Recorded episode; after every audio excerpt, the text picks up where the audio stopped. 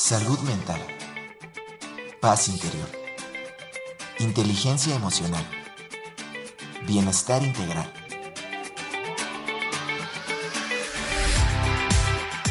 Aquí y ahora. Sesión con invitados.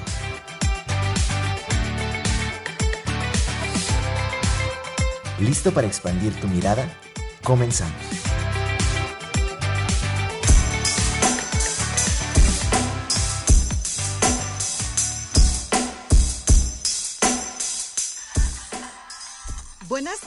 ¿Cómo se encuentran hoy? Bienvenidos a nuestro programa Aquí y Ahora. Estamos transmitiendo en vivo desde las frecuencias de Radio Universidad 88.5 FM en San Luis, 91.9 FM en la ciudad de Matehuala. También transmitimos a través de nuestra página web radio y televisión.uaslp.mx y también además a través de nuestra página en Facebook, nuestra página institucional de Radio Universidad que se llama Al aire para que nos sigan porque pues cada vez más programas están uniendo a esta iniciativa para que también a través de redes sociales puedan estar escuchando algunos de nuestros programas al aire. Y bueno, yo me uno a la transmisión a través de mi página web, digo, perdón, página de Facebook, Erika Aguilar Meditación, también para que me sigan en Instagram, igual Erika Aguilar Meditación y estamos muy contentos como cada semana de tener la oportunidad de compartir este espacio con todos ustedes. Nuestros números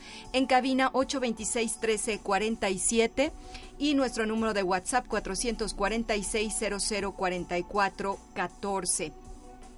Y esta, esta tarde me acompaña Manuel Castillo. Gracias Manuel porque Ángel sigue de vacaciones. Está muy bien. Ya después te tocará a ti, Manuel. Ya después. Pronto, pronto.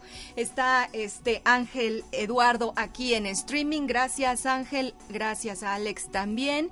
¿Y cuál es el tema de esta tarde? El ego, mi oponente.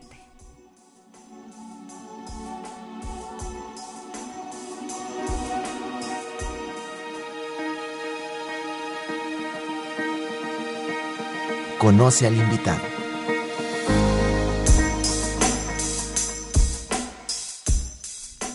Y le doy la bienvenida a Joel Argüelles Rodríguez. Joel es administrador, también eh, ha estudiado alta dirección, es empresario, pero bueno, me voy a enfocar a toda su conocimiento y experiencia en Kabbalah, porque él, bueno, además de, de todo esto, ha estudiado energía universal, eh, pero desde hace 14 años se ha enfocado a esta gran filosofía como lo es la Kabbalah a través de estudios en el Centro de Kabbalah México, en el Centro Shombrim Lavoker, en la Escuela Kabbalah Mashiach, en la Escuela de Psicología y Kabbalah, estudios de la Escuela Kabbalah Práctica, también es autodidacta de Kabbalah, también ha estudiado el origen del cristianismo, ha estudiado a, a Yeshua histórico también, imparte pláticas en torno a, a, la introducción a la Kabbalah, el árbol de la vida, Rosh Hashanah, eh, las ruedas del alma, reencarnación, entre muchos otros temas. Y pues como ya se está haciendo costumbre, lo cual me da muchísimo gusto, se encuentra esta tarde con nosotros. Bienvenido, Joel. Gracias, Erika. Shalom. Shalom, shalom. shalom. Me encanta, ya nos explicó qué significa. Y Joel, esta tarde vamos a platicar de un tema bien interesante desde el punto de vista de esta gran sabiduría cabalística y que tiene que ver con el ego. La semana, bueno, hace un mes platicamos un poco en torno al origen de del universo, a la cosmogonía, al alma del ser humano. Y ahora, pues digamos como que vamos aterrizando, ¿no? En, en nuestras almas, en nuestras vidas, de manera individual, si lo podríamos llamar de esa manera, sobre reflexionar sobre lo que es el libre albedrío, el destino, y cuál es el papel del ego en nuestra vida. Ok, bueno, primero hay que definir qué es el ego. Ok. Eh, bueno, el ego en, en, en latín quiere decir yo. Uh -huh. O sea, se trata sobre el yo, uh -huh. sobre, mí. sobre mí. Y básicamente es ver la conciencia que tiene cada una de las personas para identificarse con su entorno, uh -huh. en cómo ve su entorno. Ese es el concepto más, más genérico. Más genérico Ahora, sí. desde el punto de vista de la Kabbalah, es un poquito más profundo, uh -huh. porque también habla de la conciencia eh, porque para, para el concepto de Kabbalah la conciencia lo es todo. Entonces, teniendo conciencia en Kabbalah, eh, percibimos al ego como aquel ente en nuestro interior que nos separa de la luz del Creador. Entonces, ese es el fin con el que tenemos que luchar contra nuestro oponente para retornar a encontrar el camino hacia la luz. Nosotros llegamos aquí, somos vasijas, de acuerdo a lo que nos, nos platicabas en, programas anteriores, que recibimos la luz del Creador, ¿verdad? Sí, correcto. Entonces, el ego de alguna manera es nuestro oponente en el sentido que interfiere en la recepción de esa luz. Sí, bueno, es eh, el concepto del ego está desde el mismo momento de la creación, ah, desde el mismo momento de que se genera el alma humana. Al hablar del alma humana estamos hablando de, nosotros. Entonces, cuando somos creados, eh, en la creación, en el texto bíblico habla eh, sobre creó Dios, o como le quieras llamar, a, Adán, al primer hombre, no, no, no el hombre inicial de, en este mundo, porque ya existían otros, seres, pero vamos, es un punto muy, muy, separado. Pero la, idea era que creó a Adán y luego creó a Java, a su compañera, y los puso en el Gan Eden, o sea, en, el jardín del Edén, eh, que mal llamado por los griegos el paraíso. En realidad no, el texto, texto bíblico no dice paraíso, sino habla del, del, jardín del Edén. Y eh, estando ahí Adán y Eva, eh, por ahí surge un personaje que es el, el, el, el serpiente. El serpiente, no la serpiente. No la serpiente. El texto dice el serpiente. Quien los tienta primero a Java para que coma del árbol del bien y del mal. Y posteriormente con Adán. Entonces, por ahí como comentábamos, que qué estaban haciendo Adán y Eva ahí, pues estaban prácticamente no hacían nada. Estaban...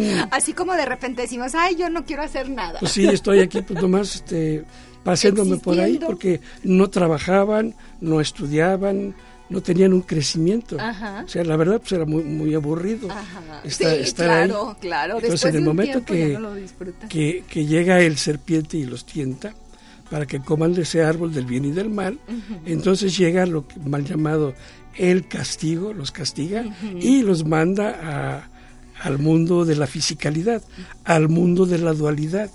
Entonces ahí es donde realmente comentábamos, ahí empieza la fiesta. Ahí empieza la fiesta, porque pues dice también, ¿no?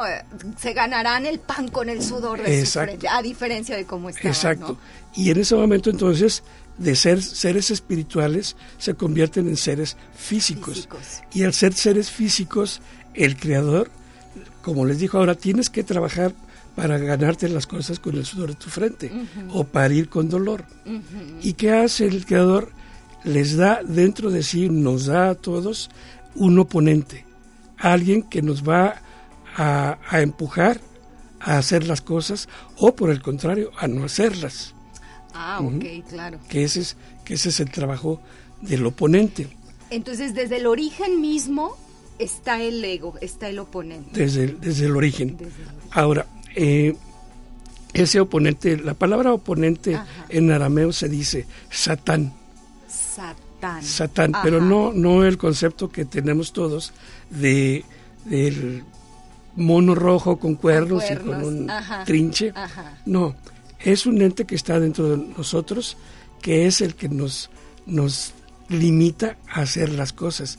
Es el que luego decimos que, tenemos por ahí lo que tú dices el otro día, que te habla al oído, Y, y, te hace que no haga las cosas, que estés en tu área de confort. Ese es el ego. Y como todo, todo en este mundo es dualidad, entonces el ego participa en la dualidad. ¿Para qué? Para que nosotros tengamos ese oponente que nos impide hacer las cosas. Para que nos esforcemos, digámoslo para, así. Para que nos esforcemos. Pero en esta dualidad tenemos el libre albedrío. Ajá. O sea, el creador nos da libre albedrío. Entonces nosotros podemos tomar la decisión de hacer o no hacer. y, y el satán se encarga de que no hagamos. Ahí te anda aconsejando, no, no hagas esto, es muy cansado, es muy ¿para pesado. ¿Para que No lo hagas. O por otro lado, tú eres el super wow, ¿no? O sea... Sí, bueno, el, el oponente, eh, eh, el ego, normalmente lo vemos como, como en, la, en la manifestación de las personas que dicen yo soy mejor que tú, soy mejor que los demás, si todos son inferiores a mí. Pero desde el punto de vista Kabbalah, también el ego es el que dice yo soy menos que menos que todos, soy el menos, yo no merezco nada, ah. soy el peor. Eso es ego. De hecho, el ego más grande que existe es eso. ¿Por qué? Porque así no, no haces nada. No, porque lo que estás... Eh, eh, una de las cosas más importantes es que el ego nos hace sentir el deseo de recibir para mí mismo, nada más. Entonces soy un me provoca egoísmo porque nada más pienso en mí, no en los demás. Hablábamos por ahí de que la intención principal es recibir para compartir. Y el ego dice, no, ¿para qué compartes? Es para ti. Ok, entonces, por ejemplo, si, si, como acabas de decir, es que me llamó mucho la atención, ¿no? A, veces pensamos que el mayor ego es quien se cree superior, pero tú me estás diciendo, bueno, es que también es quien, quien no se cree suficiente. ¿Por qué? Porque entonces así requiero como acumular para mí. Sí, nada más para mí, y yo traigo la atención de los demás. Ah, Pobrecito de mí, este, ten compasión, apiádate de mí, este, yo, yo, yo, yo, yo. Claro, el yo, yo, ¿no? El yo, yo. Oye, y entonces, a, lo largo de nuestra vida, o sea, por ejemplo, con los niños eso también observamos que, que el ego se expresa de maneras diferentes con los niños, con las mujeres, con los hombres o es igual? Sí, se, expresa con, todos. De hecho, cuando, eh, cuando nacemos, nacemos con el ego a todo lo que da. Si observas cuando un niño, un bebé, cómo tiene sus manos. Ah, cerradas. Cerradas. ¿Qué, qué, está manifestando? El yo, el recibir, tomar. Yo quiero, yo quiero, yo quiero. Él no piensa en qué doy, él piensa, yo tengo hambre, quiero dormir, quiero comer, quiero dormir, quiero comer, quiero apapacho, quiero que me cambien el pañal. Todo yo, yo, yo. Eh, desde niños. Entonces, todo ese proceso viene desde que nacemos. Claro. Sobre toda nuestra vida, hasta que, hasta que morimos. Claro. El ego nunca se va. Entonces, el ego es tan importante porque es el que nos puede empujar a crecer, aunque su función es que no crezcamos, porque para crecer necesitamos trabajar en lo que, lo que requerimos hacer. Y, el, y para crecer hay que trabajar. Y crecer duele. Cuando tú vas a un gimnasio, que vas a, a, ah, los aparatos. Pues claro, andas a dolor. ya no quieres ir al día siguiente. Súper agotado. sí, claro. tendrás con mucho dolor. Entonces, crecer duele. Los niños cuando crecen les, duele el cuerpo. Cuando les salen los dientes les duele. Entonces, crecer duele. Entonces, las personas para nuestro propio crecimiento necesitamos que nos duela. Híjole, pues es lo que no queremos, Joel. Pero no nos digas eso. Queremos estar en el área de confort. Sí, claro. Queremos que todo se nos dé gratis. Entonces, sí, queremos que todo se nos dé gratis. Que todo se nos dé gratis. A este concepto se le llama el pan de la vergüenza. El pan de la vergüenza es aquello que yo recibo sin ganármelo. Pero digamos que entonces todo está mal si, si yo recibo cosas sin ganármelas. Por ejemplo, entiendo yo que a lo largo de la vida, así como nos estás diciendo de que nacemos con ese afán de recibir, recibir y recibir, y que lo ideal, entiendo yo, sería que a lo largo de nuestro proceso de vida, ¿verdad? Pues vayamos teniendo una conciencia para empezar a no solamente recibir para mí, sino para compartir. ¿verdad? Sí, porque la naturaleza del cuerpo humano es recibir para mí nosotros somos lo que ya habíamos platicado, cuerpo y, alma. Y, no podemos existir, existir sin el uno, sin el otro. Pero realmente, ¿quiénes somos? Somos el alma. Entonces, el cuerpo quiere para recibir para sí mismo. El cuerpo quiere sexo, el cuerpo quiere, comida comer, y el cuerpo quiere una casa, quiere un auto, una cama rica para acostarse. para acostarte. Y, el alma qué quiere? El alma no quiere, el alma quiere amor, quiere no, no quiere no quiere sexo. El, alma quiere amor. El alma quiere un hogar, no quiere una casa. Ah. Y lo que comentábamos, o sea, si, si tienes amor, una consecuencia es el sexo mm. con amor. ¿Quieres una casa o quieres un hogar? Si quieres un hogar, tienes una casa. Pero el fin no son los ladrillos. El fin es lo que está dentro del interior de esa estructura que se llama casa. Entonces ahí tengo una familia que amo y que me ama. Y eso es lo que desea el alma. A eso es la satisfacción duradera. Sí, permanente. Okay y, y, todo lo físico son satisfactores nada más momentáneos. Sí. Quiero un carro. Claro, a corto plazo. El carro, quiero, compro un carro y todo el día estoy viendo mi carro y lo estoy limpiando. Pero al mes ya se me pasó la emoción del carro. Claro, sí, ya quiero otra cosa. Ya quiero otra cosa. Así es. Y eso es, parte de lo que el ego me empuja a tener cosas que tienen un valor inmediato nada más. Nada más, para estar como en esa insatisfacción constante. Sí, y ese es un gran problema que tenemos en la actualidad, Totalmente. que buscamos satisfactores momentáneos. Totalmente, yo creo que eso se ha agudizado. Bastante. ¿No te parece? Bastante porque hoy en día efectivamente estamos pues en una sociedad, y lo hemos comentado, ¿no? de diferentes maneras, del consumismo, del usar y tirar, del ratito en las relaciones incluso. Sí, sobre todo en las relaciones, eh, las relaciones han cambiado bastante ahora con los jóvenes, muy diferente a nuestra época, a nuestra época de nuestros padres, abuelos. Ahora los jóvenes buscan una satisfacción inmediata, donde nada más se basan en el enamoramiento, o muchas veces ni siquiera en el enamoramiento. Se basan en que eres afín conmigo en algunas actividades, desde ir a, un bar, a tomar la copa, a bailar, a pasárnosla bien. Cuando empieza una relación en una pareja y empiezan a tener problemas, ¿qué sucede? Al, segundo pleito, ya queremos ya que, vámonos, ya no quiero, ya no quiero esto contigo, no quiero problemas y abandono la relación.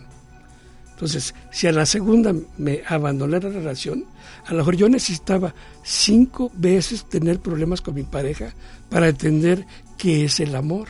Ándale, es que yo creo que aquí también es, es bueno, eh, no quiero meter mucho ruido, ¿no? Pero eh, es, es importante como estar bien conscientes en, tanto en las relaciones como en la vida, de que no vamos a oír a la, primera de cambio o no vamos a terminar algo al primer problema, porque tal vez también eso tenga que ver con nuestra corrección de alma.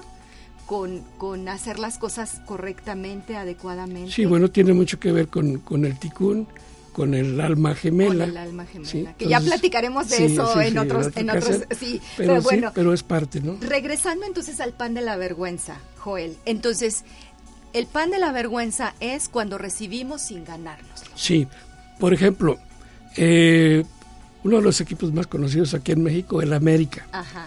Si tú llegas y le dices a, todo el equipo, ¿saben qué? Les vamos a, entregar el trofeo de campeones. No tienen que jugar, no tienes que enfrentarte a ningún equipo. A todos, todo el mundo les va a reconocer que ustedes son los campeones, sin hacer ningún esfuerzo. ¿Cómo, se, ¿Cómo crees que se sienten? Pues yo creo que de inicio a lo mejor les dará mucho gusto, ¿no? Pues Porque van a tener la etiqueta de campeón, pero pues mm, saben que no se lo ganaron. Sí, saben que no se lo ganaron. Entonces, ¿qué necesitan? Un oponente para tener la satisfacción. Claro, ¿sí? Entonces, si pones al equipo América a jugar con un equipo de niños de 10 años, ¿cómo crees que se van a sentir? No, pues no creo que les dé mucha satisfacción. No mucha. Ahora ponlos con un equipo de preparatoria pues tampoco. Tampoco, Entonces, ponlos con, con, con un equipo que esté a su nivel. ¿Qué va a suceder? Pues van a sentir más satisfacción porque se están enfrentando a un oponente de su mismo nivel o mayor o mejor, era lo que te iba a decir, ¿no? A veces cuando nuestro oponente, digamos, tiene incluso hasta como más, ¿no? Más tradición, más historia, más reconocimiento, pues sentimos mejor. Claro, entonces si yo le gano a ese oponente, me, siento mejor. Entonces, eh, a, mayor, mayor grande el, el, la, el oponente, mayor es mi satisfacción. Entonces, si yo enfrento a un oponente mayor, mi satisfacción es mayor. ¿Y eso a qué me lleva? A mi crecimiento, porque ese es el fin, mi crecimiento en mi persona, en lo espiritual y en lo material. Claro, porque yo sé que si quiero vencer al supercampeón del mundo, pues tengo que prepararme, este, entrenar, ser disciplinado. Pero el oponente que te dice, ¿para qué entrenas? Ah, claro. Como voy a preparar, ¿qué tengo que hacer? Pues voy a salir a correr en la mañana y me asomo a la ventana y está lloviznando. No, mejor, mejor mañana, ¿no? Y ahí lo dejo. Claro. Entonces, el oponente es el que me dice, ¿para qué vas? Mira, está lloviendo, te vas a mojar, te va a dar frío, mejor mira, tu cama está muy calientita. Claro, el oponente es el ego. Eso digo para la gente que nos acaba de, sintonizar ahorita, ¿no? Efectivamente, es eso, ¿no? O sea, ¿para qué? ¿no? ¿Para, qué, ¿Para qué te esfuerzas? ¿Para qué te esfuerzas? Exactamente. Y, entonces buscamos recibir las cosas sin ganárnoslas. Ajá, exactamente. Y eso es eh, pan de la vergüenza. Ok, y entonces esa es, digamos, parte de la finalidad del ego, ¿no? O sea, buscar eso, buscar, que recibamos las cosas sin que nos cueste nada. Pero bueno, ahorita vamos a ver un poquito más adelante. Se nos fue el fondo, Manuel. Sí. Eh, aquí la cuestión es que estamos hablando de un oponente externo, pero en realidad el oponente no es externo, el oponente es interno, está dentro de nosotros. Entonces, el que está afuera, ya sea el evento, la persona que provoca mi reacción, vamos a decir, mi pareja, mi esposa, me insulta, me grita y me dice, ¿y qué hago yo? Mi, mi, mi, oponente, mi satán, hace que yo responda igual y que grite y que insulte. Y eso no me lleva a una mejor relación. Pero el oponente me dice, oye, no te dejes, te está gritando, te está insultando. ¿Quién es ella para, para que haga eso? Uy, sí, nos encanta hacernos yo todas esas O al revés, ¿quién es él? ¿no? Porque luego a veces eh, creo ah, que va más para el otro lado, ¿no? Eh, pues para los, hombres somos más, más agresivos. Entonces, ¿y qué haces? Pues también gritar. Claro. Entonces, el que está enfrente de mí no es mi oponente. Mi oponente es mi, mi enojo, mi oponente es mi demérito de, de mi persona, mi oponente es mi orgullo, mi oponente es la duda. Claro. Entonces, el que está enfrente no es más que el disparador de mi propio Satán. Ok, de ese ego. Que, de ese ego. Entonces, eso es algo que tenemos que entender, porque ahorita estábamos hablando como si el oponente fuera fuera externo. Ajá, exacto. Usualmente así Pero pensamos, realmente, ¿no? realmente no. Claro. Está dentro de nosotros. Sí, es que es como que siempre le echamos la culpa a los demás, ¿no? a las circunstancias, a lo que pasa. Sí, la culpa es de todos menos mía, menos. Sí, sí, pues es que es más fácil. Claro, más fácil. Y entonces se trata de aprender a ganarnos las cosas. Sí, tenemos que aprender a ganarnos las cosas. Entonces, tenemos a ese oponente que nos empuja que aparentemente nos empuja a que, nos, a que no nos ganemos las cosas, sino las recibamos sin trabajar. Y como decíamos, pues es muy satisfactorio en el momento. Claro.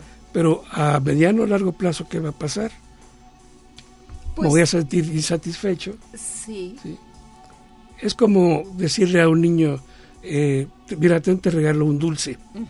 ¿Qué siente el niño? Ah, qué padre. Qué padre, ¿no? rico. Pero le dices a otro niño, oye, ¿quieres este dulce? Mira, por favor, llévale estas hojas aquí, al lado. aquí al lado.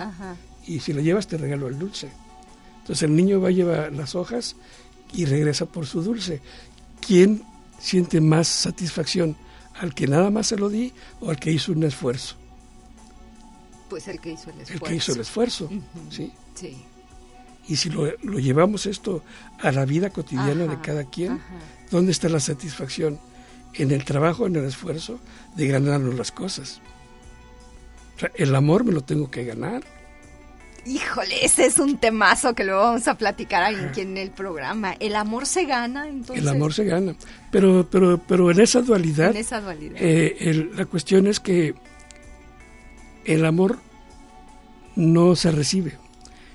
La, naturaleza del amor es dadora. Dar. El creador, su naturaleza es dar. El creador no recibe. Entonces, él da amor. Entonces, la consecuencia es amor. Entonces, el amor lo tengo dentro de mí. Entonces, yo no puedo recibir eh, el amor de mi pareja. Yo tengo que dar amor y mi pareja me tiene que dar amor. Entonces, mi pareja únicamente lo que hace es despertar en mí ese amor que tengo, sí, el deseo de dar. Todo mi amor está dentro de mí. Entonces, mi pareja no me puede dar amor. Claro. Que aparentemente yo necesito de mi pareja, pero entonces partimos de la base de que yo necesito de afuera y realmente no necesito. O sea, sí necesito compartir, que ese es el concepto. Recibir para, compartir. Entonces, lo, que, lo que tengo adentro, tengo que recibir primero para poder compartir. Si no tengo nada adentro, no puedo compartir. Entonces, necesito tener adentro y para tener adentro tengo que recibir. Entonces, por eso primero tenemos que recibir antes que dar. Sí, tenemos que recibir antes que dar. Mira, y a veces, a veces como que lo entendemos al revés. Al revés, sí. Primero doy para que luego me den. Para que luego me den. Y luego pido, pido que me den y yo en reciprocidad doy. Pero siempre pienso que, que, que lo que me das no es suficiente. Entonces, ¿qué hago? Te doy menos, te doy poquito. Te doy menos, de lo que tú estás dando. Y entonces, ¿qué provoco? Que tú digas, pues no me está dando lo que yo esperaba. Ajá. Y entonces vienen las complicaciones. Por eso el concepto es dar sin esperar recibir nada a cambio. Que desde luego en la profundidad, cuando das sin recibir nada a cambio, es cuando realmente vas a recibir. Pero vas a recibir no lo que tú quieres, sino lo que tú necesitas. Ay, ese es otro, otro otro, otro asunto que, tendríamos que profundizar. Son muchas las cosas que nos estás diciendo, Joel, y que, y que realmente tienen una gran profundidad y que vale mucho la pena que nos pongamos un momento a reflexionar cómo nosotros nos estamos relacionando con todo esto en nuestra vida. Pero, ¿qué les parece si vamos a un corte? Porque ya estamos a la mitad del programa y estamos de vuelta.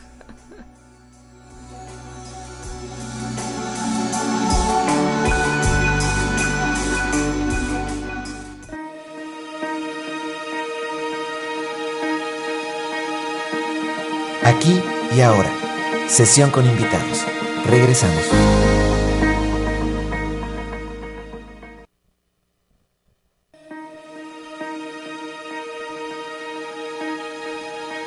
Estamos de vuelta. Aquí y ahora. Sesión con invitados.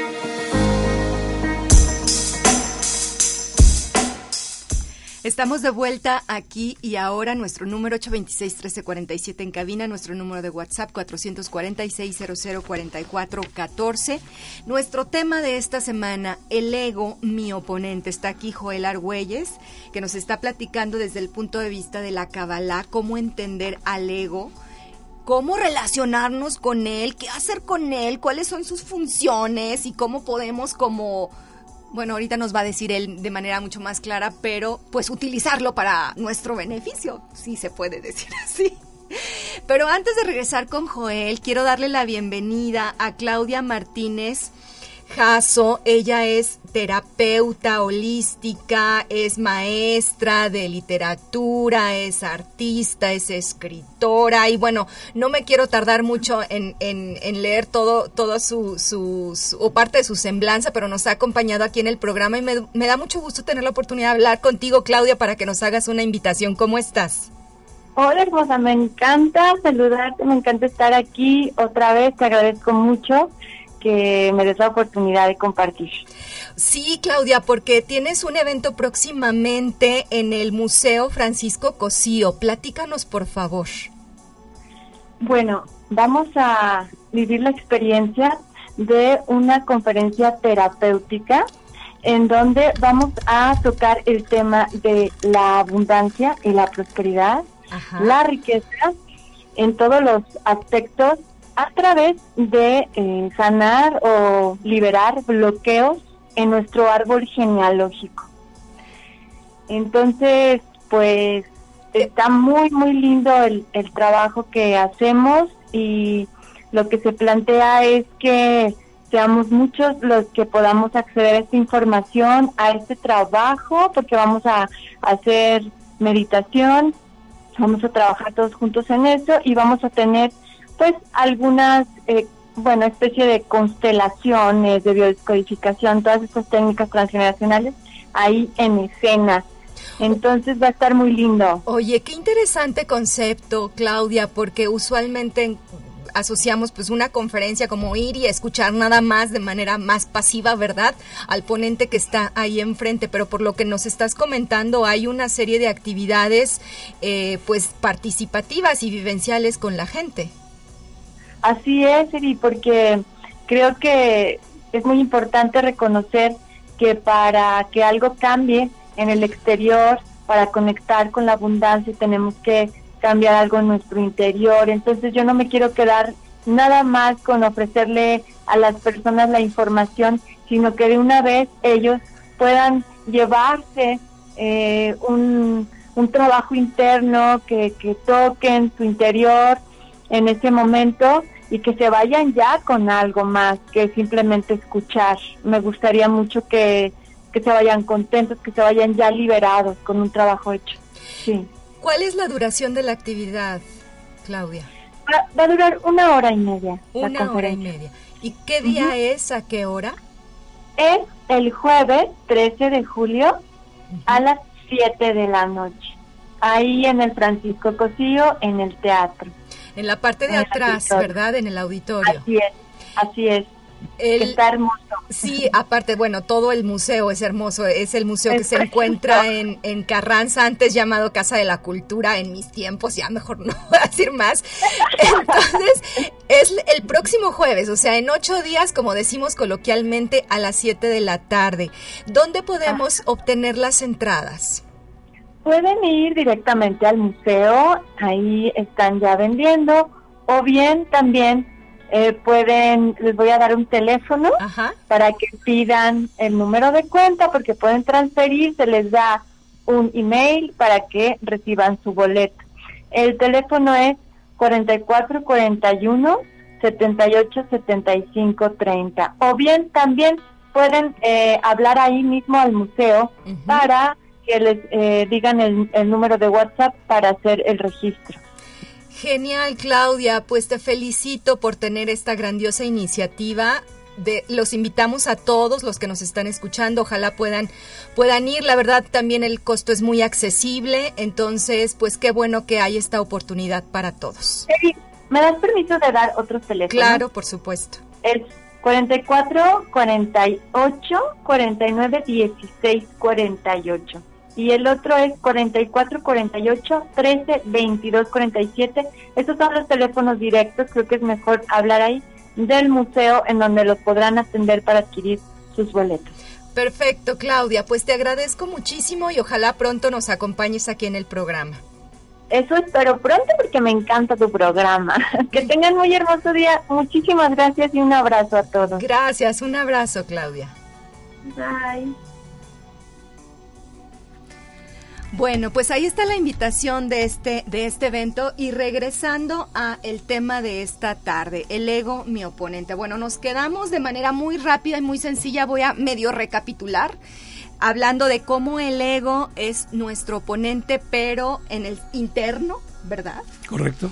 Este, pero que tiene como función em, ayudarnos a ser mejores, a ganarnos las cosas, a entender que venimos aquí no solamente para recibir para nosotros, sino para recibir para todos, es decir, para compartir. Sí. ¿Qué más, Joel? Eh, nosotros venimos aquí a dos cosas básicamente. La primera venimos a ser felices, pero para ser felices tenemos que trabajar. O sea, la felicidad no nos va a caer del cielo. La felicidad hay que ganárnosla. ¿sí? Nosotros venimos no a ganar, venimos a ganarnos las cosas, que es muy diferente. Porque ganar quiere decir así como que yo te voy a ganar a ti, le voy a ganar al de frente. Y no se, no se trata de eso, no se trata de ganarle a nadie, se trata de ganarme las cosas que yo necesito, no las que quiero. Y pero para ganar entonces tengo que conocer el juego de la vida. Tengo que conocer el juego de la vida. ¿Verdad? Pues si no conozco las reglas, ¿cómo gano? Sí, si no conozco las reglas, ¿cómo voy a, ganar? Entonces, eso es parte de lo, de lo que el estudio de la Kabbalah nos, permite. conocer cómo enfrentar el juego de la vida. Sí, es como juntas a los mejores futbolistas del mundo, les das todo, el uniforme, el balón, el estadio, con la gente, todo, pero no le das las reglas para jugar el juego. Lo habíamos comentado. ¿Qué va a suceder cuando los pones a jugar si no hay reglas? Pues van, van a, unos van a meter gol en su propia portería, otro va a agarrar el balón cuando no lo debe de agarrar. Entonces, si no tenemos las reglas para jugar el juego de la vida, es muy difícil ganar. Y, y, cuando jugamos el juego de la vida de esta manera, aprendemos a través del dolor, caos y sufrimiento. Fíjate qué bueno que lo mencionas, porque ahorita que hemos estado hablando de que tenemos que esforzarnos y que tenemos que ganarnos las cosas, bueno, viene a mí toda una serie de, de ideas, creencias, eh, en donde ese esfuerzo y ese ganar tiene que, en muchas ocasiones lo relacionamos con padecer, ¿no? Es decir, con, con cosas que, que realmente son pues relacionadas hasta con cierto punto con tienes que sufrir o tienes que realmente te tiene que costar pero mucho. ¿Qué nos puedes decir sobre eso? Bueno, ese, ese concepto es un cliché religioso. O sea, las religiones nos dicen, este tienes que sufrir, este ese es lo que Dios te lo manda, es tu cruz. acéptalo acéptalo porque es tu cruz, es la que tienes que cargar. Y eso es un cliché religioso. A eso no, no, no, va por ahí. No se trata de eso. O sea, porque ahí que estás haciendo aceptación y no se trata de aceptación, se trata de pasión. Ay, a ver, ¿Cuál es la diferencia? Entonces, la diferencia es, ah, sí, este, pues eh, Dios me lo manda para que yo aprenda, para que pues yo... Sí, no este, me queda de otra, ¿no? No me queda de pues otra. O sea, ese es aceptar. Pero la pasión no. Dios me lo manda, si lo, lo quiero tomar como que Dios lo manda, o la vida o el universo me lo manda, me lo manda para crecer, para trabajar y crecer, para llegar a ser feliz. O sea, como con una actitud, digamos, mm, proactiva. Proactiva, ándale, proactiva. no ah, pasiva. O sea, porque es lo que comentas tú es una actitud pasiva. Y que lamentablemente escuchamos cotidianamente. Eso, es muy común, eh, que nos pasa a todos. Sí, en algún Pues sí, pues es lo que me manda está bien y lo acepto. no, no, se lo tengo que ver con, con un enfoque diferente. O sea, lo tengo aquí y verlo no como un problema, sino como una oportunidad de vida. Ah, eso.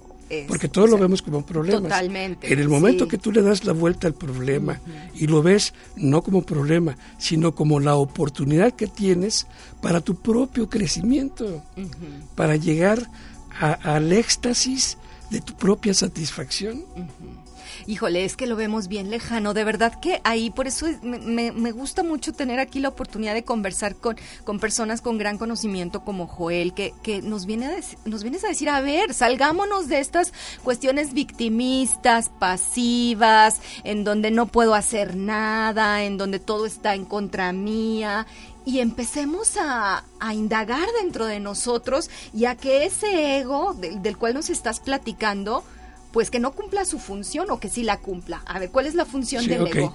¿Cuál es la función? Fíjate, algo interesante. La, función del ego es empujarnos a tomar nuestra decisión en nuestro libre albedrío. Cuando el ego nos empuja a que logremos lo que él está buscando, si lo hacemos en base a lo que él nos está empujando, él llora. A ver, otra vez, repítenoslo. Sí. Eh, cuando el ego logra cumplir su misión, que es hacer lo que él me pide que haga, ¿sí? él llora. ¿Por qué llora? Porque realmente no es su misión. Su misión es provocarme a que yo tome una decisión, no a que haga lo que él me dice. Porque cuál es el, el satán, el ego, es el ángel más hermoso que existe en el mundo. ¿Por qué el ángel más hermoso? Porque si hablamos desde el concepto religioso, si lo quieres tomar así. Para entenderlo un poquito, nada sí, Para entenderlo, no porque así sea. Ajá, exacto. Pero ese es el trabajo que Dios le dio a este ángel. Fue el único ángel que aceptó ser el oponente. Es como decir, a ti te toca el papel de malo. O sea, el pero malo, él, tú eres él el malo. él se- o sea, Tú exacto. vas a tener que ser el malo. Claro. ¿sí? Ujú. Entonces, ¿cuál va a ser el triunfo final del satán, del oponente? El triunfo final, pues que tú no hagas lo que lo que se No el, no, el triunfo final del oponente es que todos le ganemos a él, no que hagamos lo que él nos dice. Claro. El fin es que todo mundo le ganemos. Y en, el, y momento que todos le ganemos, él va a brincar de alegría porque va a decir, se acabó mi trabajo. Ya, acabé mi chamba. Ya cumplí. Y entonces se puede presentar al universo, al creador y Y decirle, al ya cumplí mi trabajo. Este fue mi Ya misión. el trabajo que me diste, ya lo cumplí. Regrésame donde estaba. Wow, qué interesante perspectiva. Y, ¿eh? y sin embargo lo vemos al revés. Como Claro, que, lo vemos como al que revés. es el mal. Sí. Ya el mal hablaremos en alguna ocasión Sí. de lo que es el mal. Entonces, él va a brincar de gusto cuando le ganemos. ¿Sí? Qué interesante, o sea, realmente es una perspectiva muy distinta como hemos aprendido a vivir. Mira, aquí nos está llegando, muchas gracias Manuel, una pregunta, Ricardo Partida, ¿dónde se puede estudiar Kabbalah? Pues aquí en San Luis es difícil. no hay Sí, ya escuelas. sé. Eh, hay, hay escuelas, ahorita afortunadamente se pueden inscribir, se pueden inscribir este, vía remota para participar de algunas clases. Las hay, este, no sé si gusta dejarnos sus datos, yo le puedo mandar. Ah, claro, Sí. Ricardo, si nos vuelves a llamar y aquí le dejas por favor a Manuel algún número o correo para que Joel te Sí. pueda orientar en qué tipo como de escuelas Sí, pudieras tú este, recomendarnos, sí, ¿no? claro. Para las personas interesadas. A- aprovechando, en la ocasión pasada habló un- una persona, Ah, Emilio Barajas. Emilio. Este, me dieron un correo, pero me No lo era. rechaza, Ah. que no, no existe ese correo. A ver, Emilio, si, si por Emilio ahí nos estás escuchando Que me hoy, disculpe que no le contesté porque por no- favor, mándanos mejor tu celular Sí, y ya para que ya tú con puedas comunicarte con él y ya acuerden claro, de sí, manera más directa la forma. No, nunca, nunca recibió respuesta, pero fue Bueno, por eso. ahí está, ya saben, ¿eh? Aquí todos nuestros invitados y eso. Y aprovecho el paréntesis porque luego pasa eso, ¿no? Que se comunican con nosotros, los canalizamos con nuestros invitados y por alguna u otra razón, tal vez sus ocupaciones o cualquier otra razón que pase, pues puede no efectuarse esta interacción, pero aquí nosotros siempre es lo que les queremos decir, nos aseguramos con nuestros invitados o tratamos de hacerlo de que pues exista ese contacto, ya el- lo demás pues ya depende Sí, claro. de las personas, ¿verdad? Sí, claro. Este, ah, bueno, también Mar de León, buenas tardes, nos está saludando, dice que su internet tal vez está fallando, que es un tema muy interesante, tengo mucho que cambiar, poco a poco lo voy a hacer. Gracias, Joel, gracias, Erika. Gracias a ti, Mar, por escucharnos. Bueno, ¿en qué nos quedamos, Joel? Ok, bueno, em, Ah, en la función, entonces que el ego llora cuando, pues no, no cumple su cuando no función. cumple su, su verdadera su función. verdadera función. Porque aparentemente su función es hacernos caer Claro. en lo que él quiere, pero realmente es todo lo contrario. Claro, así es. Bueno, ya nos habló Ricardo Partida, entonces aquí te paso su, gracias. su número. Gracias. Ok, este... ¿Qué otra? Hablando, hablando de, hablando ca- de que dónde se estudia Ah, Kabbalah, sí, este, ahora, el concepto de- del estudiar Kabbalah luego suena así como, como ah, qué padre estudiar Kabbalah. Sí, suena como Eh, muy sí, como-. Como, Kabbalah no es para estudiar para sentirme bien. Es como, y perdón que lo compare con la yoga, cuando, cuando practico, tú sabes mucho de esto, yo no. Eh, Un poquito. el, el cuando, cuando practicas yoga, este, lo haces para sentirte bien, Claro. que tu cuerpo se sienta bien. Y ahí, ahí le das un poco de, de, de, de cuerda al ego, para sentirte bien. En Kabbalah no estudias para sentirte bien. Estudiar Kabbalah es para hacer un aprender a hacer un trabajo para tu propio crecimiento, ¿sí? Para llegar al fin último de tu alma, no de tu cuerpo.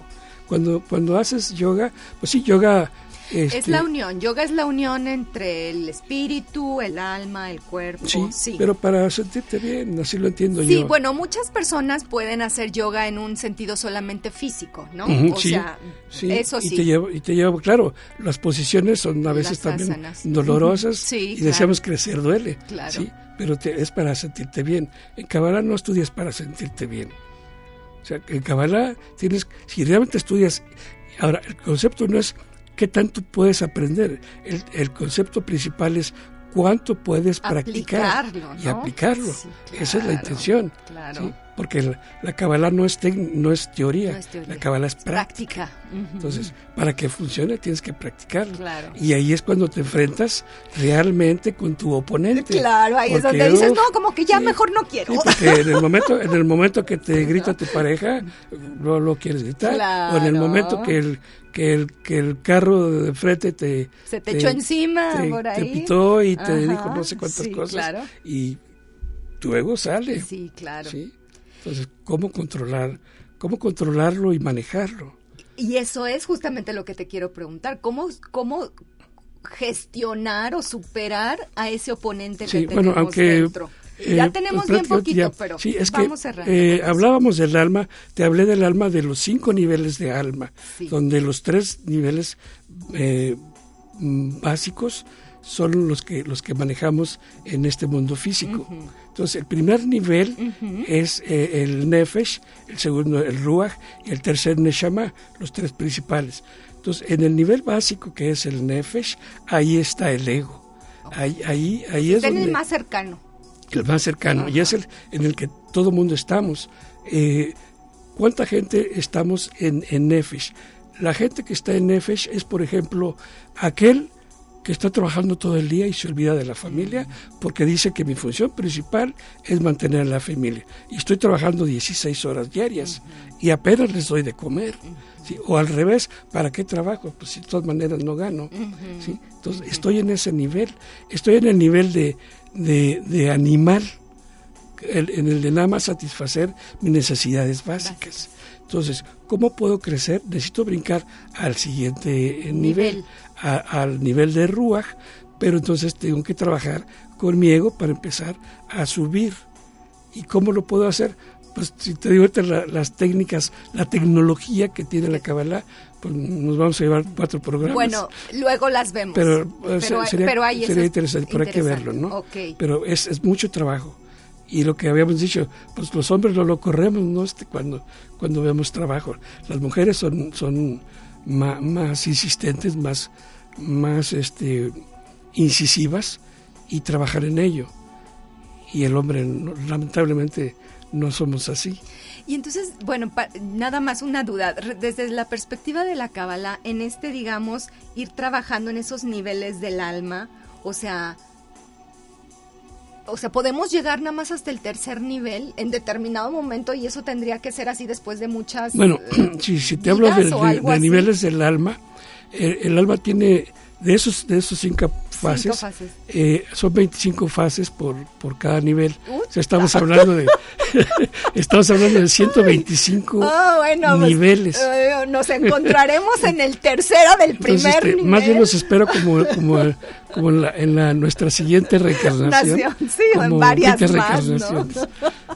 wow, 125 por nivel. Eh, o sea, de cada nivel son 25. 25, perdón, por 5 sí. claro. Y 5 por 5, ajá. Bueno, no, pues sí, el, el trabajo es arduo. Entonces, el trabajo es arduo, ¿no? es muy arduo. Pero, pero eso, a eso venimos. Eh, pero, eh, y tú que, tú que ya tienes toda esta, eh, digo, varios años, 14 años por lo menos, si no es que un poquito más, en este trabajo, en esta práctica, Joel, em, aunque el trabajo es arduo, yo observo en ti una gran em, alegría o satisfacción en tu vida Es decir, entonces es un poco lo, lo, que platicábamos hace unos momentos. O sea, por una parte no, no implica el que yo sé que es un trabajo arduo, que es un proceso que lleva un tiempo, con pasos, que, que me puedo enfrentar a situaciones dolorosas, pero para crecimiento, etcétera. Pero al verlo con todas estas reglas que tú ya tienes, con esta perspectiva que, que te permite, como nos lo acabas de compartir, mirarlo desde otro lugar, tu alma, tu, tu interior, no lo sufre. no, el alma no sufre. Eh, eh, el, alma no, no, no sufre. bueno, sufre porque el cuerpo le gana, o sea, como lo que decíamos, el alma está en una cárcel que es su cuerpo. Entonces, el cuerpo tiene que empezar a tener conciencia que quien lo mueve es el alma.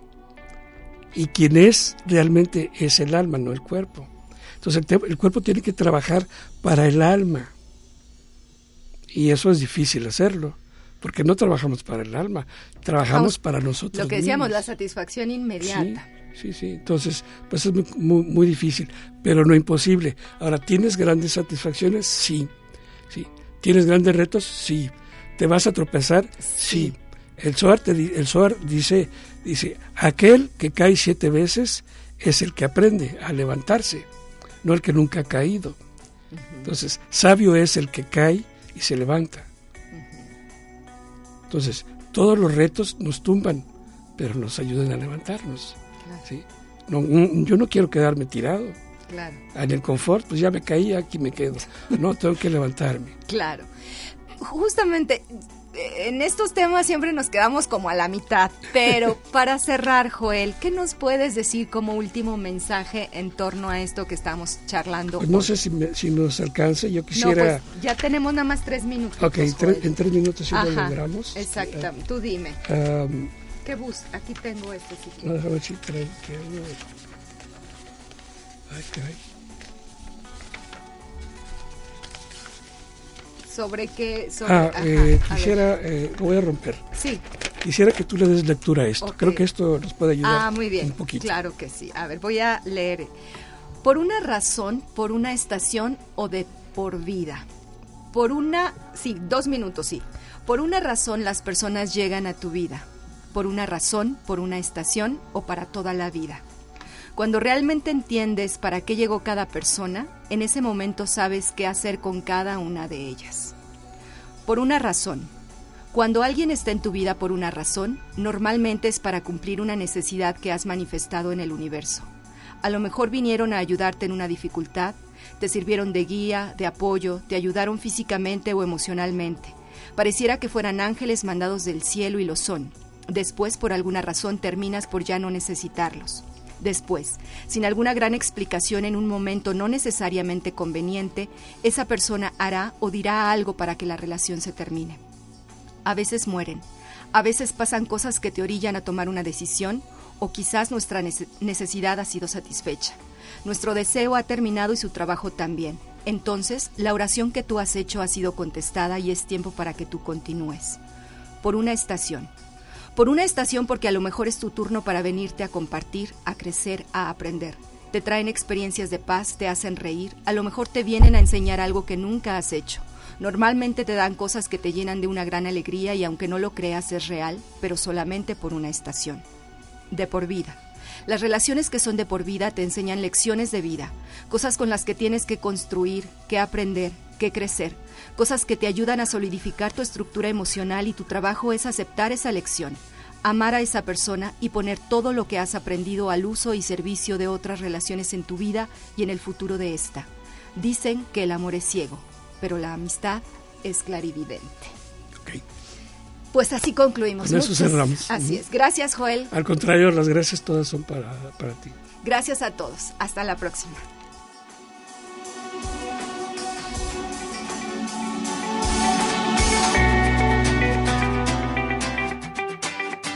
Aquí y ahora. Sesión con invitados. Nos vemos y escuchamos la próxima semana. Hasta entonces.